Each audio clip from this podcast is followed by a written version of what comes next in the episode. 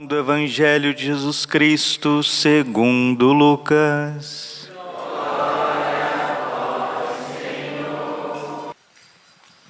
Certo dia, Jesus estava rezando num lugar retirado e os discípulos estavam com ele. Então Jesus perguntou-lhes: Quem diz o povo que eu sou? Eles responderam: Uns dizem que és João Batista outros que és Elias, mas outros acham que és algum dos antigos profetas que ressuscitou. Mas Jesus perguntou: E vós quem dizeis que eu sou?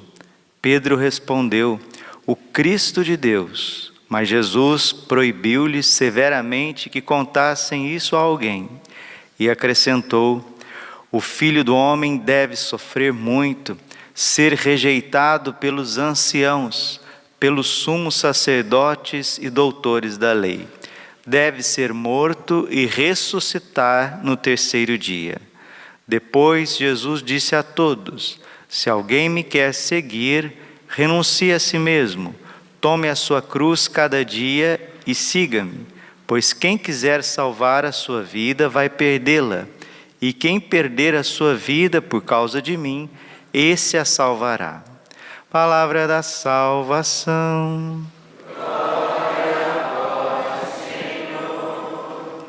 Ave Maria, cheia de graça, o Senhor é convosco. Bendita sois vós entre as mulheres, bendito é o fruto do vosso ventre, Jesus. Santa Maria, Mãe de Deus, rogai por nós, pecadores, agora e na hora de nossa morte. Vinde Espírito Santo, vinde por meio da poderosa intercessão do Imaculado Coração de Maria, vossa amadíssima esposa. Podemos sentar um pouquinho. Jesus, manso e humilde de coração. Santo Agostinho, um gênio espiritual, nos ensina que Deus jamais permitiria o sofrimento se dele não pudesse tirar um bem maior. Deus não permitiria que nós sofrêssemos nesse mundo se o sofrimento não fosse para o nosso bem. Romanos, capítulo 8, versículo 28. Tudo concorre para o bem daqueles que amam a Deus.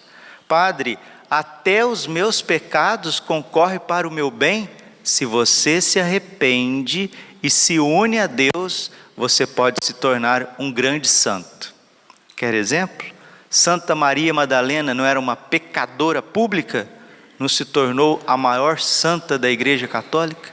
Exemplo de amor total por Jesus? O próprio Santo Agostinho vivia uma vida devassa, transviada, se tornou o maior doutor da Igreja Católica? Santa Margarida de Cortona, que era uma mulher que vivia nas cortes, uma prostituta de luxo, se tornou uma grande mística e confidente do coração de Jesus. Assim também foi Santo Inácio de Loyola, São Charles de Foucault e tantos na história da igreja. Até o pecado, até os escândalos, até as quedas, unidas à misericórdia infinita do coração de Jesus, concorre para o nosso bem.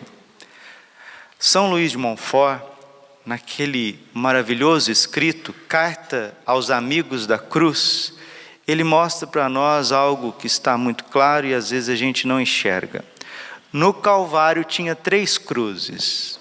A primeira é de Jesus Cristo, um santo. A segunda de um pecador, ladrão, condenado, mas arrependido. A outra de um ladrão, pecador, condenado, cheio de revolta, cheio de raiva, de ressentimento e de remorso. Assim nós vamos viver na terra. Nós viveremos na terra como pecadores arrependidos, humilhados ou pecadores revoltados, cheios de ira porque viver na terra como um santo, só Jesus Cristo.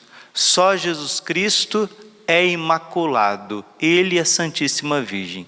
Nós todos somos pecadores. Seremos ou pecadores humildes arrependidos, ou pecadores revoltosos, cheios de blasfêmia, como o mau ladrão. A face da terra é um calvário e nós rezamos na Salve Rainha, para que Nossa Senhora possa volver esses olhos misericordiosos, nós que vivemos gemendo e chorando neste vale de lágrimas. Agora, meus irmãozinhos, se a gente acha que a gente sofre muito, nós precisamos olhar para Jesus, Maria e José e todos os santos. Jesus foi traído, Jesus foi enganado, Jesus foi ridicularizado, Jesus foi torturado, Jesus foi vendido, Jesus foi objeto de suspeita, Jesus foi caluniado, Jesus foi taxado como louco, como endemoniado, Jesus não tinha onde reclinar a sua cabeça. Jesus foi incompreendido por aqueles que estavam mais próximos, odiados odiado por aqueles que faziam parte da religião do seu tempo, torturado pelos pagãos. Então, se a gente acha que a gente tem sofrimento, perto de nosso Senhor Jesus Cristo, nós não temos nada. Ele, de fato, assumiu as nossas dores. Mas, Padre, tem hora que a minha cruz parece pesada demais e parece que ela vai me esmagar. Mas é o que o Senhor está dizendo para nós, meus irmãos. Lucas 9, 23. Se alguém me quer seguir, renuncie a si mesmo, tome sua cruz cada dia e siga-me. Cada dia, Padre, sim, cada dia nós precisamos tomar a nossa cruz e não se preocupar com a cruz, os sofrimentos, as dificuldades da semana que vem. Semana que vem não existe, mês que vem não existe, ano que vem, 2023, na minha existência, ele não existe. Então o que, que nós precisamos? Tomar a cruz de cada dia. Mateus capítulo 6, versículo 34. A cada dia basta a sua cruz, cada dia basta suas dificuldades. Ah, mas tem dia que parece que eu não vou suportar, que a cruz vai me esmagar. Minha cruz, Padre, poderia ser um pouquinho mais leve. Deixa eu te dizer com amor: se a tua cruz fosse um pouquinho mais leve, ela não te salvaria.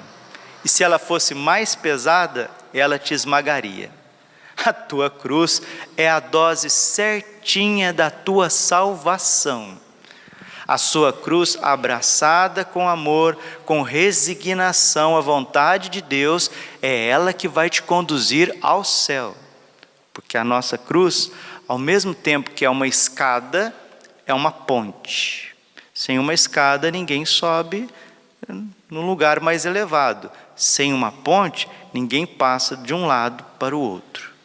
A cruz vai nos tirar da terra como uma escada, a escada de Jacó, e nos levar para a eternidade. A cruz nos tirará desse vale de lágrimas e nos levará ao paraíso celeste. Ai, que paraíso, da onde? Negócio de paraíso, da onde? Olha, se você esquece do céu, né? Você deixou de ser católico. Se você esquece de meditar a eternidade, você não crê na Bíblia, porque Jesus veio nos dar a vida eterna. João 3,16.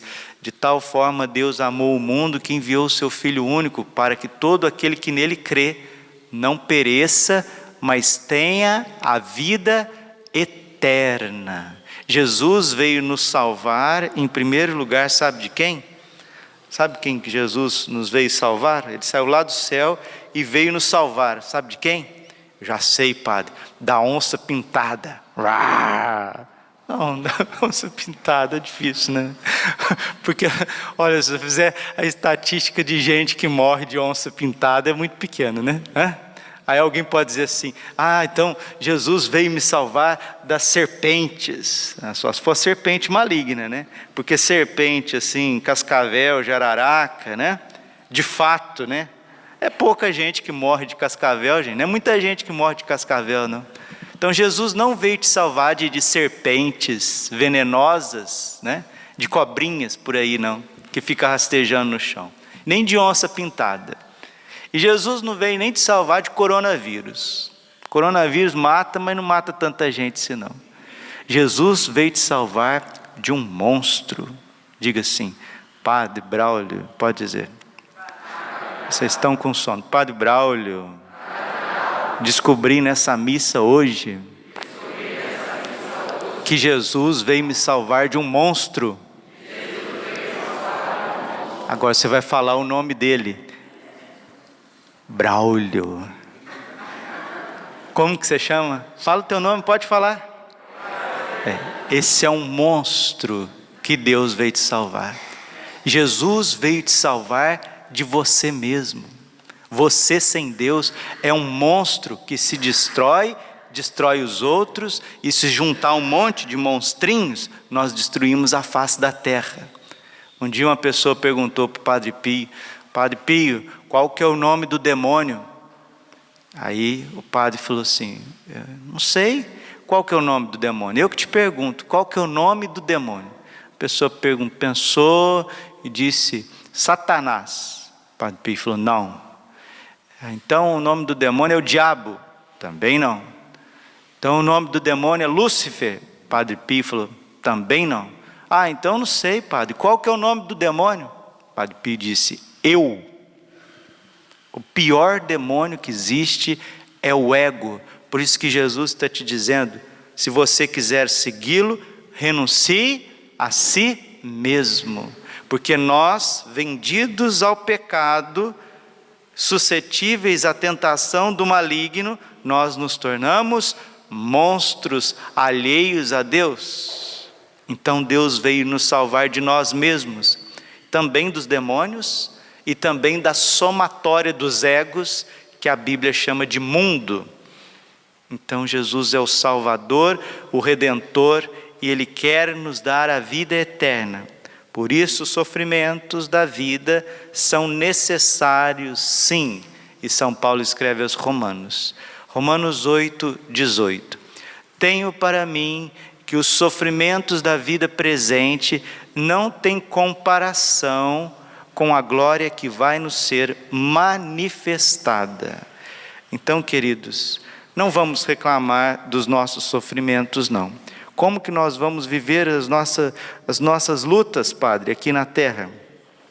Santo Afonso nos dá uma dica, e o Padre vai terminando essa homilia com o doutor da igreja. Ele diz assim: A alma que é tomada de amor divino busca somente a Deus. Se alguém quisesse comprar o amor com todos os tesouros de sua casa, se faria desprezível.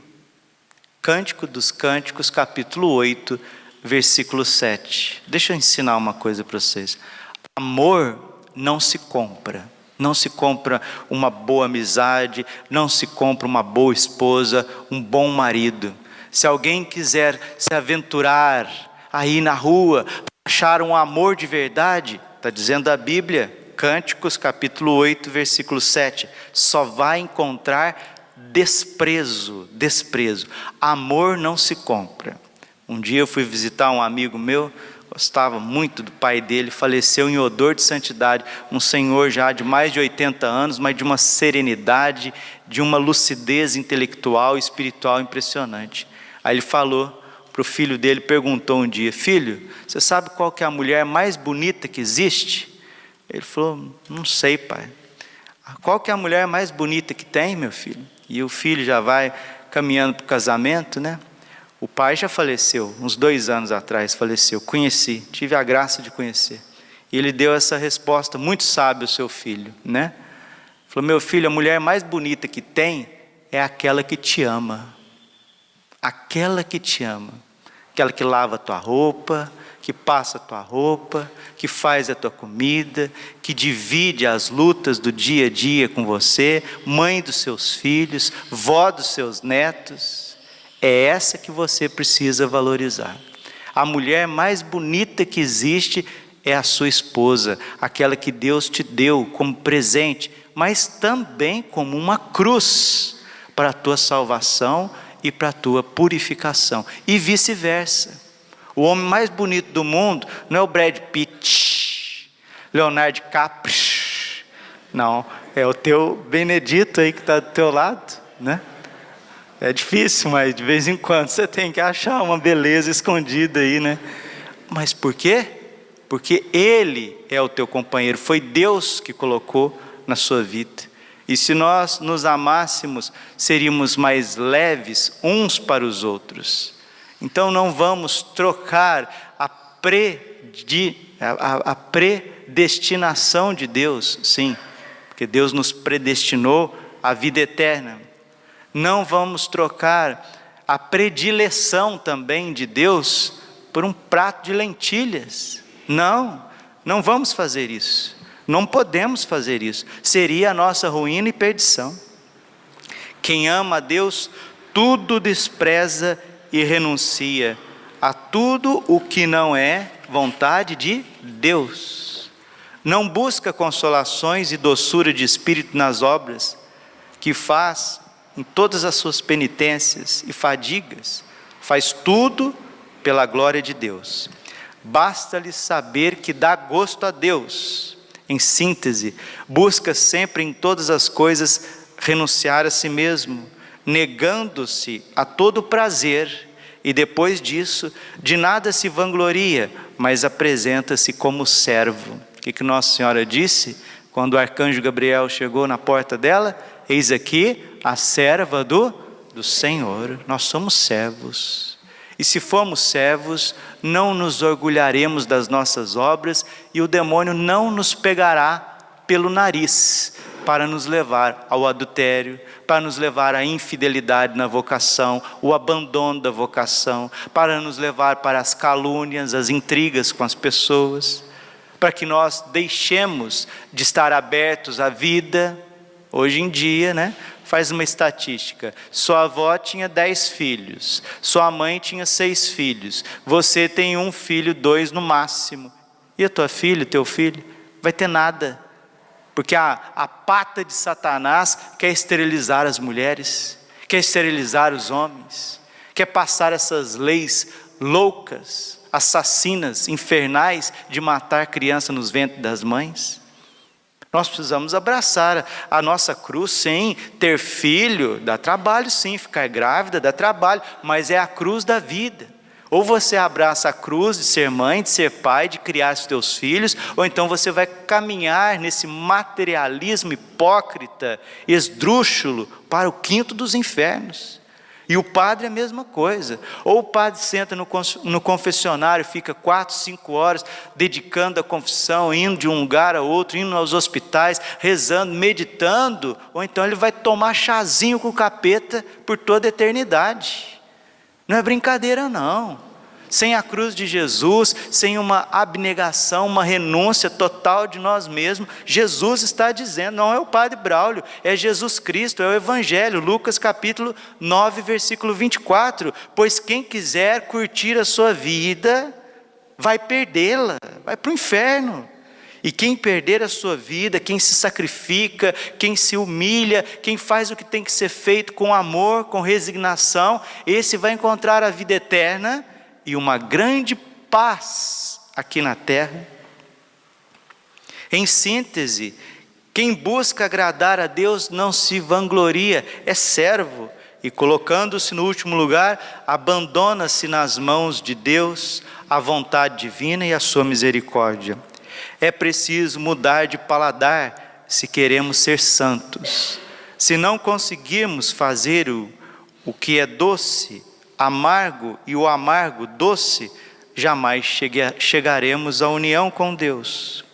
Toda a nossa segurança e perfeição está em suportar com resignação as pequenas ou grandes adversidades desta vida. E precisamos suportá-las em vista daqueles justos fins pelos quais o Senhor quer que nós suportemos. E termino. São três fins pelo qual nós devemos suportar os sofrimentos da vida. Primeiro, para purificar-nos das nossas próprias culpas. Segundo, para merecer a vida eterna. E terceiro, para fazer a vontade de Deus, fim principal e mais nobre que podemos ter em todas as nossas obras. O sofrimento vem para purificar as tuas culpas, para deixar a tua alma límpida, para contemplar a face de Deus no céu, realizar a vontade dele aqui na terra, ser feliz, ter paz no coração e terminar a sua vida com uma medalha, uma medalha no teu coração. Uma medalha de honra ao mérito, mas não honra ao mérito de quem serviu o exército ou ganhou a Olimpíada da escola. Não, honra ao mérito de ter vivido uma vida de fé, de ter sido homem de verdade, de ter sido mulher de verdade. E os nossos pecados, Padre, e as nossas misérias, e o meu passado. João 8,11. Mulher, alguém te condenou? Não, Senhor. Eu também não te condeno. Vai e não tornes a pecar. Pecar, errar, é humano. Permanecer no erro é diabólico, ensina São João Crisóstomo. E você descobriu hoje de quem Jesus veio te salvar. Ele veio te salvar de um monstro, que é o teu ego. E se você estiver vendido a si mesmo, ah, você está perdido. Mas vamos ficando em pé, com a graça de Deus, domingo, dia do Senhor. Vamos dizer juntos: Pai Santo, Pai querido, Pai amado. Em nome de Jesus, neste domingo, dia do Senhor, eu quero renunciar ao meu ego, ao meu egoísmo. Eu renuncio a mim mesmo. Eu renuncio a Satanás eu renuncio às suas mentiras, suas tentações e os seus enganos. Eu renuncio à morte, esse espírito de morte. Eu renuncio ao desânimo, à preguiça e ao bloqueio psíquico. Eu renuncio à impureza eu renuncio ao adultério, renuncio ao ressentimento, às mágoas e às calúnias. Eu renuncio a tudo aquilo que me afasta de Deus, da Sua santa vontade. Eu renuncio ao orgulho, eu renuncio ao mal. Dá-me, Senhor, Pai amado, em nome de Jesus, a libertação de toda tentação, obsessão ou vexação, e que Nossa Senhora esmague a cabeça da serpente na minha vida, na minha família, na minha paróquia, na minha arquidiocese nossa Senhora, Mãe da Igreja, guarde os sacerdotes, guarde o Santo Padre, conquiste para nós a graça do Espírito Santo, para que sejamos santos e até mártires, se for a vontade de Deus. Não quero mais faltar à missa aos domingos. Isso é pecado, é uma verdadeira desgraça. Domingo é o dia do Senhor. E o Senhor é o meu pastor. E nada me faltará. Eu renuncio à ganância, o dinheiro, o medo, a falta de confiança. Deus cuida de mim. Deus cuida dos meus filhos. Deus cuida dos meus negócios. Não preciso me desesperar. Deus está me vendo, está me sentindo e quer perdoar todos os meus pecados. E se eu precisar de uma confissão, vou procurá-la o mais rápido possível para estar na graça, para voltar à luz a amizade com Deus. E quando eu participar da missa, jamais comungar em pecado, sempre comungar com o coração puro, porque eu quero confessar com frequência. Daqui para frente, quero confessar com frequência, porque a confissão em dia e a Eucaristia me preserva de todos os males, me dá força para carregar a minha cruz, me dá até a alegria em meio aos sofrimentos e me abrirá a porta do céu. Me abrirá a porta do céu. Obrigado, Senhor. Eu te amo, Jesus. Te peço perdão todos os meus pecados, por toda a minha vida passada. Com a vossa graça, quero fazer a tua vontade, cada dia da minha vida, porque o Senhor merece. O Senhor é meu Deus, meu Senhor, meu Salvador. Jesus, tu és o amor da minha vida.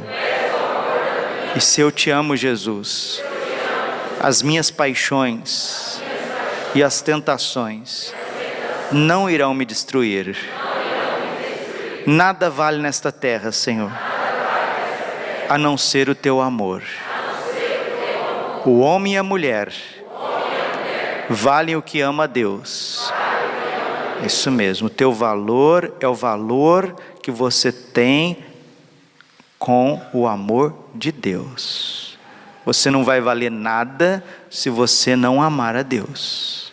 Você não precisa ser sábio, você não precisa ser rico, você não precisa ser bonito, famoso, honroso. Você precisa amar a Deus. Esse é o teu valor. O teu valor é o valor do amor que você tem por Deus.